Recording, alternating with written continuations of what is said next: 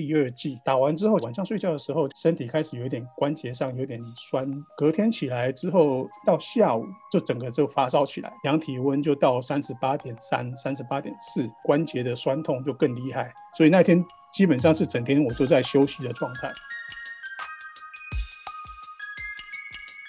Hello，听众朋友，大家好，欢迎收听世界 On Air，我是卓贤。今天我们这一集节目的来宾呢，相信如果是住在纽约的朋友们，喜欢在脸书上面看一些吃喝玩乐的 po 文的话，都会看过他的文章。那么他就是 NY Detour。那么其实，在跟 NY Detour 先生联系的时候，我也是通过同事介绍才知道他的名字叫 Abraham。所以，我们这边先请 Abraham 来跟世界新闻网的朋友们打个招呼。呃，Hello，，世界新闻网的呃听众朋友，大家好，我是 Abraham，我也是呃脸书专业 NYT Tour 的版主，大家好。好，非常感谢 Abraham 能抽空跟我们上节目。这一次我们请到 Abraham，其实也是因为他在不久前的一系列的 po 文里面分享了他的打新冠疫苗的经历。那么现在啊，Abraham 已经是打完两针了，也获得了完整的免疫力。要在这边先恭喜一下你。所以其实我们大家现在非常关心的一个问题是，新冠疫苗的排队什么时候才能到自己？因为呃，现在目前全美各州都在给一些优先的群体去先接种。呃，拿我们纽约市来做例子，现在是正在给六十五岁以上的长者以及 essential workers 去接种。那么我就想问一下，Abraham，想必你的工作应该是属于 essential worker 下面，对吧？呃，是因为我本身是从事呃在医学中心纽约州立大学一个医学中心做研究还有教学的工作。那因为医学中心是跟有学校跟医院合在一起，那我们的优先次序是，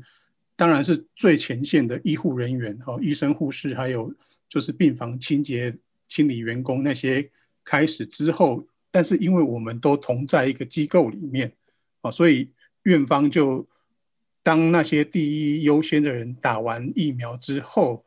他也让我们就是教职员还有其他的行政员工也一起打，因为。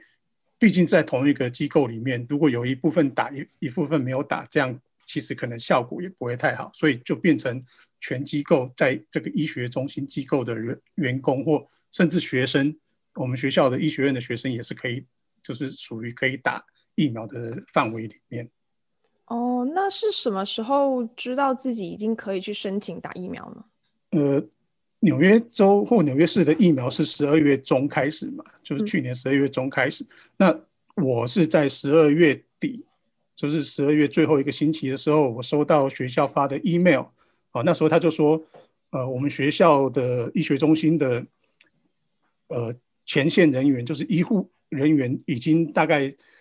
百分之就是百分百分之九十都打第一剂疫苗了。然后现在开始开放给，就是我刚刚说的教职员还有学生打，所以我们等于说比呃第一批打的晚了差不多两个星期，所以我们去打第一剂的时候，那一些医务人员有些已经也要开始打第二剂了。嗯，那在这个申请的时候，你自己有犹豫过要不要打吗？因为呃，目前整个公众好像对疫苗还是持有一点保留态度。嗯，我个人是属于那种相信疫苗的人的哈，因为我本身是做科研，就是 research 的工作，那对于这种科学研究、医学研究是比较信任的哈。那所以当呃，其实我反而是就是说，当纽约州开始可以施打疫苗的时候，我是还蛮关注说、关心说我这样的身份什么时候会轮到可以打疫苗。因为我一开始也不确定说，虽然我是在医学中心工作，但是因为我不是真正的医生或护士、医护人员，所以也许我的排期会可能是跟纽约市像跟老师一样，是属于比较像第二期之之后可以打的。但是我刚刚说过，就是因为我工作的环境它是在一个医学中心，所以在这个条件下，变成我说我可能比一般的教职。人员就是老师，其他学校老师稍微可以早一点打这样，所以当我知道就是十二月底收到 email 说可以去打的时候，我立刻就去 sign up，然后去登记说，哎，我约个时间什么时候打。哦，那申请下来的批准的快吗？呃，很快。然后我我因为我其实登记，因为我我在想另外一个原因，就是因为我学校是州立的医院，它其实跟纽约市的疫苗的分配应该是属于不同系统的啊，就是纽约市有纽约市的。的扩大的数量，那因为我们是州立的医院医学中心，所以它可能是另外一个系统。然后我登记，其实马上就登记，下个星期马上就有位置。而且比较特别的是，我在我登记打疫苗的前两天，我经过打疫苗的地方，然后我去询问询问一下，说，哎，打疫苗之前是不是要注意什么？结果那时候的护士或工作人员就跟我说，哎，今天还有多的疫苗，你要不要今天打？所以其实我是在我。登记要打疫苗的前两天，我就先打。那时候可能还是有些我们医学中心还是有人可能还在观望没有打，所以他其实是有一些疫苗多多的哈，他是给说你其实只要你有登记哈，他就会、嗯、就是说即使你提早打，就好像有点像搭飞机 stand by 那种感觉，他就会让你候补上去这样。哦，那如果就是比方说当天有一批这么多的疫苗要当天用完，那如果他没有用完的话，他是不可以留到明天的吗？呃，是可可以可以，可是他就是因为医学中心是鼓励大家尽量来打，他只是怕、嗯、怕说有人不来打，所以他是非常鼓励说，呃，像在那一天我收到 email，呃，就是说我去打的前一天我也收到 email，他就说那时候是下午四五点的时候，他说。今天还有剩大概几十剂疫苗，哎哎不不是几十，好像五剂疫苗可以打。如果你人在学校想打的话，哦就可以去去打，这样就是类似这样的情况。哦，了解。那我们现在有两种疫苗嘛，一个是呃 Pfizer 的，一个是 Moderna 的。那你打的是哪一个呢？呃，我打的是 Pfizer。然后我们打疫苗的时候，就是要填一个表格，嗯、那个表格下面就有列出来说。有几种，有四种，其实有四种了哈，就是 Pfizer、Moderna，然后另外就是英国那个 A C 还是剑桥大学嗯嗯嗯大学，然后另外是 Johnson and Johnson，但是 Johnson 它虽然列出这四个疫苗，但是我们知道就是说 Johnson Johnson 还没有正式上来，啊，那目前可以选的就是 Pfizer 跟 Moderna。那我那天去打，因为我刚说过，就是我是临时去被说，哎，你可以打。所以那一天只剩下 Pfizer 的，因为好像 Pfizer 数量是比 Moderna 多一点，所以那天剩下的疫苗其实就是有 Pfizer。那其实我个人认为说，因为这两种疫苗它的呃有效率啊，都是他们公布的有效率都是九十五 percent 以上。那我我个人是没有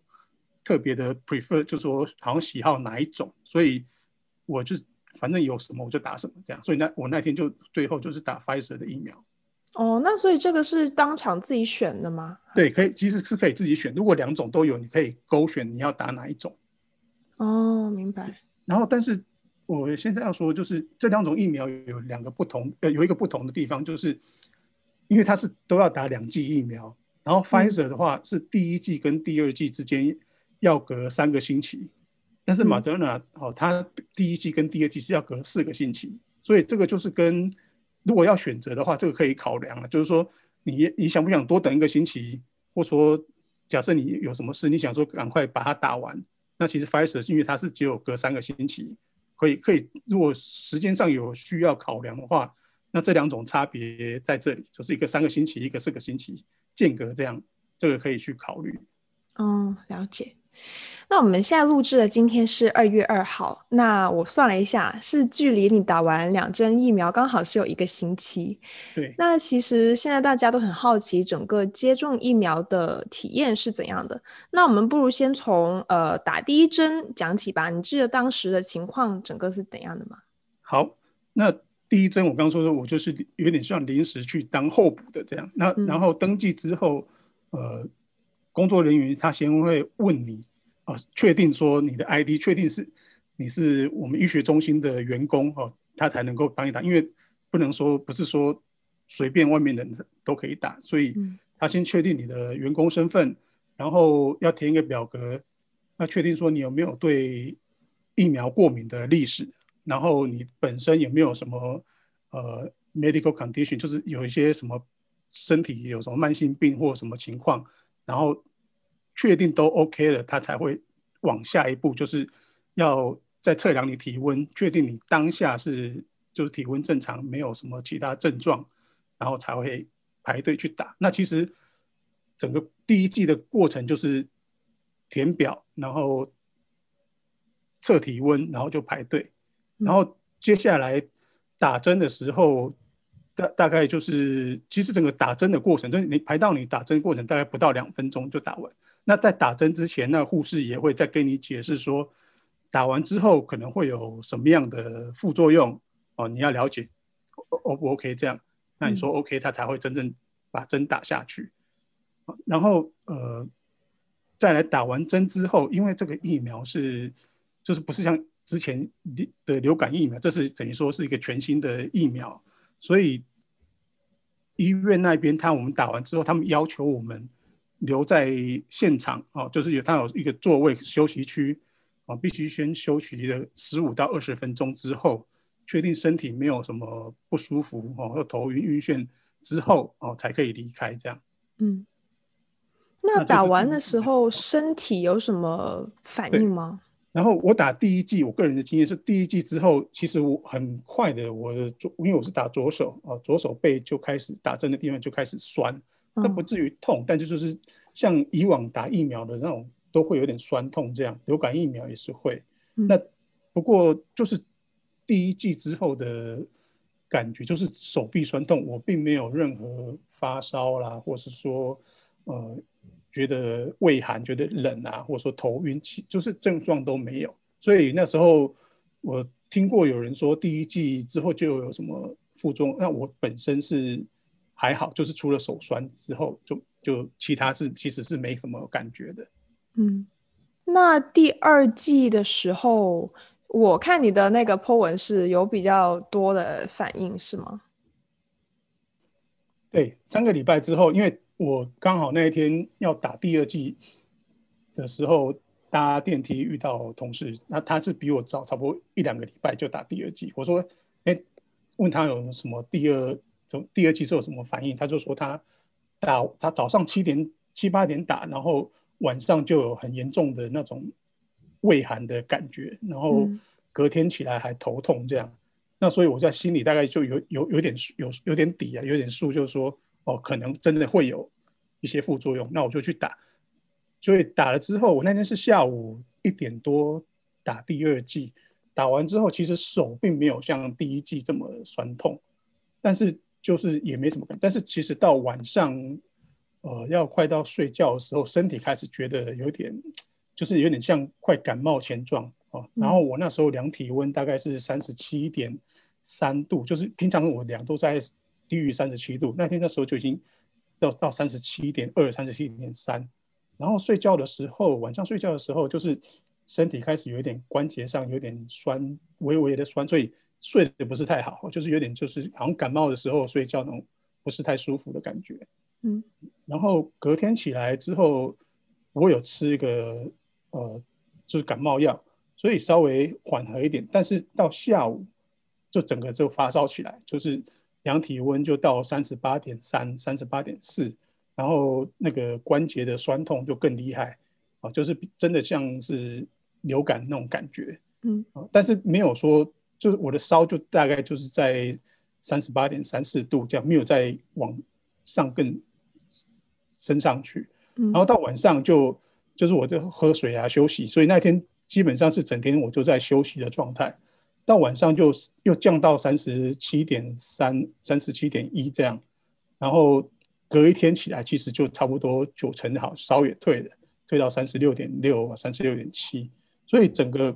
其实过程副作用发生的过程大概二十四到三十六小时之间，那时候是感比较有感觉，嗯、然后三十六小时之后就就差不多几乎等于身体就是累累的这样，好像从。从感冒恢复过来，这样就是身体还有点累，但是就没什么其他的症状，这样。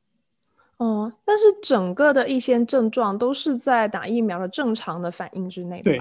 就是我们打疫苗的时候，那个工作人员会发一张说明给你哦，他说说这上面就有说这是辉瑞的疫苗，那打完有可能有几项可能产生的副作用，在二十四到四十八小时之内会发生。哦，就是像我刚说的发烧，或是呃筋骨酸痛，是身体会痛，然后会畏寒，这样就是有大概四五项，然后可能会有腹泻。我是我本人是没有腹泻的情况，啊、就是他有列出四五种的情，是二十四到四十八小时，然后。一旦发生，大概也是会维持二十四到四十八小时，会自己就是会消失这样，呃，这个副作用会退去。然后他说，除非嗯发烧，然后高烧，而且是超过两天都没有退，那你可能就要跟呃你的医生联系，看看说是不是有其他性需要做什么处理。那我在这里我可能要强调一点，就是说，呃，很多人现在因为听到说打第二剂。之后，哦，可能会有这些副作用。那他因为怕说会感冒，然后或可能会影响工作。假设要上班的话，他会想说：“哎，那我先吃感冒药或止痛药，这样我打针之后是不是就不会发生这些副作用？”嗯，那我要提醒听众的就是说，这些感冒药或是止痛药，应该是在第二剂打完之后，如果真的有发生那些副作用，才去服用。哦。因为这差别就是说，如果你在打完第二针之前就吃这些感冒药或头痛药，它虽然还没有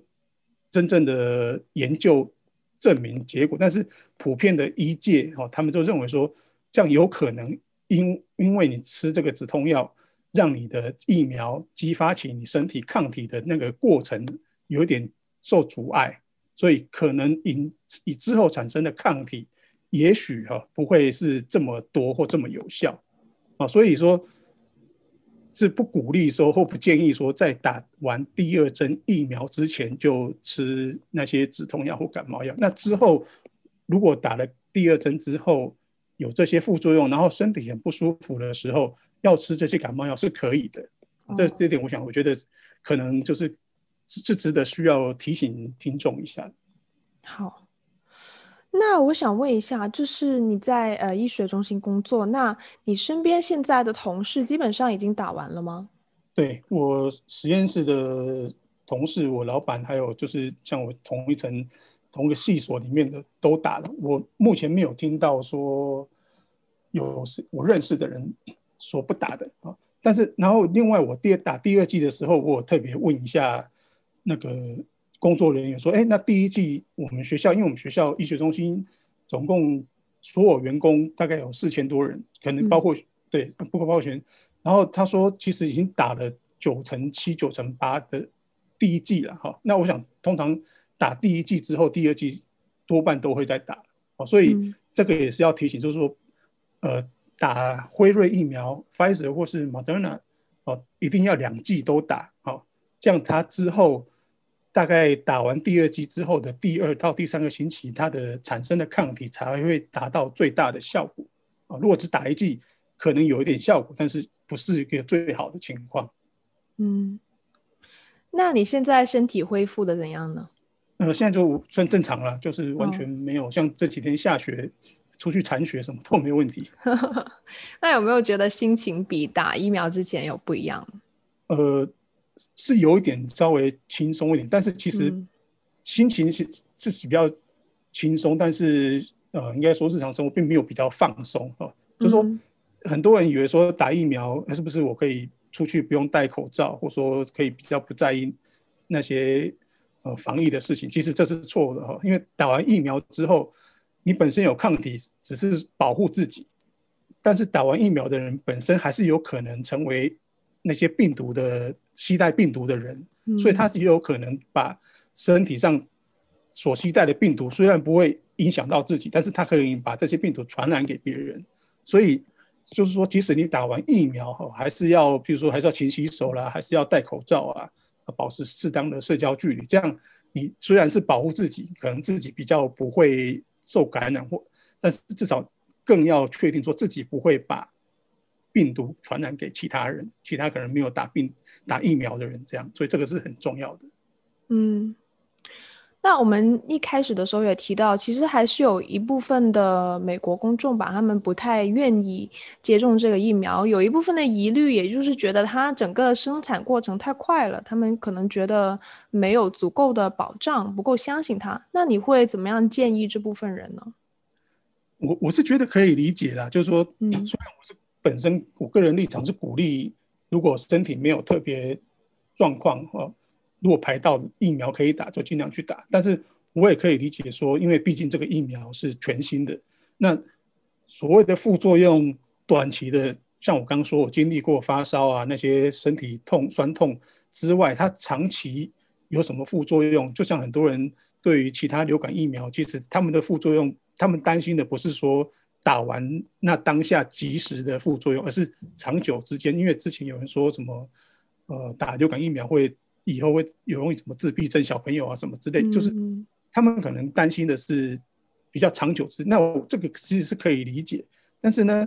我觉得假设要控制现在这个新冠肺炎的传染哦，那现在因为美国或者说世界各地其他的疫情这么严重，现现在能够真的要控制这个疫情，最重要的、最主要的方式就是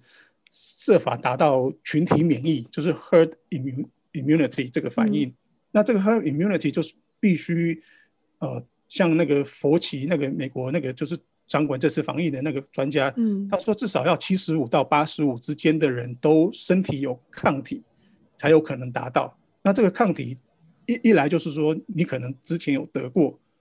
感染过新冠病毒，然后恢复，然后产生自己身体产生抗体，这是一个方式。那第二个方式就是其实最重要就是疫苗，疫苗。可以就是打疫苗之后让你产生抗体，那唯有真的是这个社会里面这个是有达到至少七十五八十以上的人身体都有这个抗体，那才有可能比较有效率的阻断这些病毒的传染。所以我是会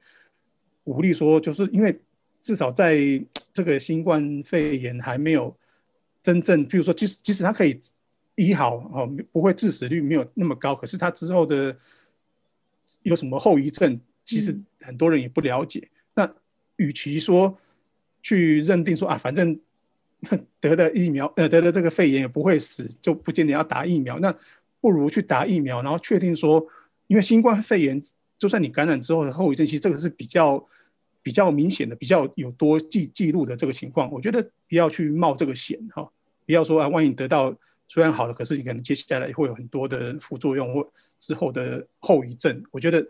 光是这一点就可以说确，就是说尽尽量去打。那再来就是，即使我个人是身体很好，我可能很年轻，那可是你可能传染给别人，可能家里年纪比较大的人，或是说有糖尿病或是慢性病的人，那他们的抵抗力也许就没有你那么好。那鼓励所有人，更多人去打，是保护自己也保护别人。所以我还是。呃，希望说能够有机会去打就去打，而且就是我刚说，就是这两种疫苗目前他们的临床实验是后来的实验，到第三期的实验是九十五 percent 有效率，我觉得这个是可以去信任的啦。就是有打会，就是以几率来讲，绝对是比没有打要好一点。嗯，那我们现在医界有没有就是对我们什么时候达到群体免疫有一个大概的预期呢？呃。这个当然是我是看，也就是美国，就是那新闻，他们他们是估计说，像拜登美国新的总统上任之后，他说他要在最短期间内打一百万剂，就是说，我想他们目标应该是希望在今年夏天之前，至少有达到六七十 percent 的美国所有美国群众可以可以都有接受疫苗，那这样。百分之六七十，也许还达不到群体免疫，但是应该也可以看得出很显著的下降哦。那这个下降，也许就是如果你没有再更增加的更多人去打，那可能又会再上来。就是说，如果没有到七八十，它可能即使它有按这稍微暂时往下的趋势，但是如果不够人打这个疫苗，它可能随时又会再起来。所以我想夏天。啊，他我想美国这边是希望夏天之前能够尽量让美国大多数的民众都有疫苗可以打，这样。嗯，是加上现在有又有变种疫苗的出现，大家似乎在跟打好疫苗来竞赛，因为好像有一些报道说是，如果再这样发展下去的话，可能会发展出能够抵抗新现有新冠疫苗的一些变种病毒，那就那就更加难搞。没错，没错，没错。所以我觉得，就是说先打的话，就是让这个疫苗的越快把这个疫苗的传染阻隔掉，那它当然就是产生变种机会也会少一点。嗯，好，那我们到这边呢，关于整个疫苗分享的部分就差不多了。那但是除此之外，其实我们有很多，像是我的朋友啊、同事也很好奇，Abraham 作为 NY Detour 这个身份。那其实 Abraham 在脸书的专业里也有 po 过自己的照片。我自己很好奇的一点是，你走在走在纽约的街头，会有人认出来你吗？呃，应该是没有，除非是本来认识，还没有。对，哎、嗯，其实有啦，是有有。嗯有在几个地方一个场合活动是有认出来的，但是其实我也很好奇，因为其实相对来讲我是蛮低调，虽然我有 po 过照片，但是那也是大概最近就去年或是才偶尔会 po 一张这样。哦、那所以之前我我是不太确定为什么他们会认出我来，就是口口相传。那大家看到你会直接喊啊、uh, “Hello NY Detour” 这样吗？呃，因为就是我刚说，因为我其实。我对个人的身份比较低调，所以他们都会就是来问说：“哎、嗯，你是是不是是什么这样？”但不会直接、哦、对对对。好，我看你的脸书的专业是从二零一二年就开始了，那是不是从那个时候就就已经开始 po 这一类的文章呀？呃，对，因为我我就是那时候突然就一个 idea，就是说，呃，想把、嗯、在纽约这边的生活哈，因为就是平常这边亚洲人或华人或台湾人哈，都就是。对，就是比较有时候就是可能大家因为都是朋友，可能也都是讲相同语言。那有一点就是会把生活圈子稍微比较小一点，嗯，他大家可能就是你我之间口耳相传，可能什么地方。但是我自己本人比较就喜欢好奇心比较重一点，然后比较对一些事情或不同社区啊、不同族裔的人有什么活动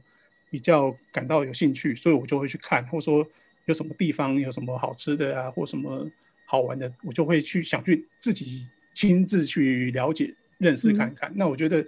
这个东西其实，呃，我觉得对于像来这边念书，或甚至其或是其实移民来这边很久的人，我觉得都可以有一点像是说，哎，希望说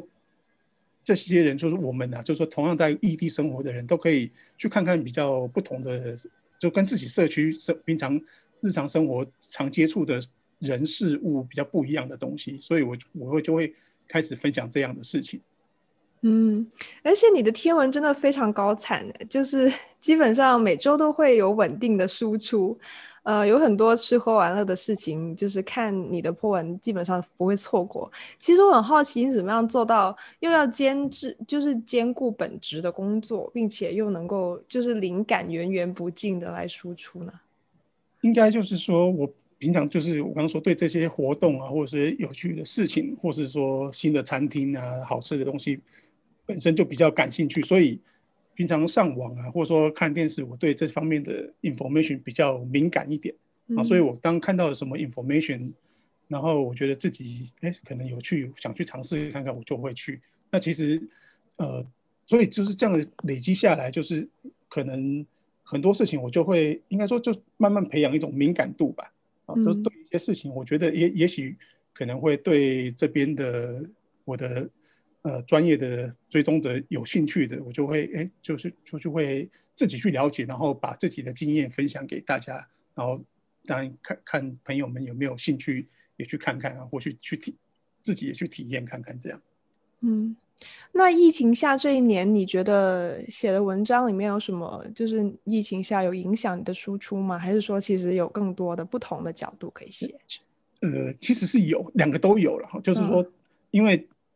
我的写写的东西通常都是我我刚说嘛，必须亲自去，我都习惯自己亲自去体验去看啊，然后把我的经验分享给朋友。那但是因为疫情关系，很多活动都是变线上哈，变成 virtual 和 online。嗯那其实就活动都没有了，然后所以变成说很多东西，如果是那种虚拟的线上的活动，我比较没办法去推进，因为我那种感受不一样，就没办法真的是比较少能够介绍给朋友去参与，所以真的是有。那但是同样的，刚您说的，就是也让我想到另外一种，就是另外一个生活形态。所谓的大家都说新疫情会有个 new normal 哈，就是新的新正常这种的生活。那新的正常生活，其实大家都是尽尽量待在家里，然后出门要戴口罩啊，然后注意消毒。那这些东西其实。对于整个纽约市哈，其实我觉得影响还蛮大，有真的是感觉不同。就是说，我相信从去年一二月那时候，纽约客非常排斥戴口罩的情况，到现在应该可以很很安全的说，大概有百分之七八十的人很自然的出门就会戴口罩，可以接受，甚至更高啊，可能八九十都有可能。他们就觉得戴口罩已经不是个问题哈。不会觉得很奇怪，我觉得这是很重要，而且我也认为说，就算疫情真的之后稍微减缓了，甚至过了之后，